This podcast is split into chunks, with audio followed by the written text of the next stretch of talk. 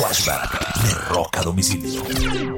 Un 4 de septiembre del año 2001, System of a Down publica su segundo álbum, el muy exitoso álbum Toxicity. El disco llegó a vender 3 millones de copias ya justo en la época del estallido de la piratería.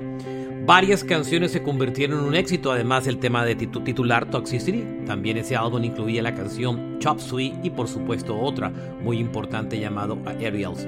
Es uno de los discos más importantes de comienzo del siglo. Ese es un flashback de rock a domicilio.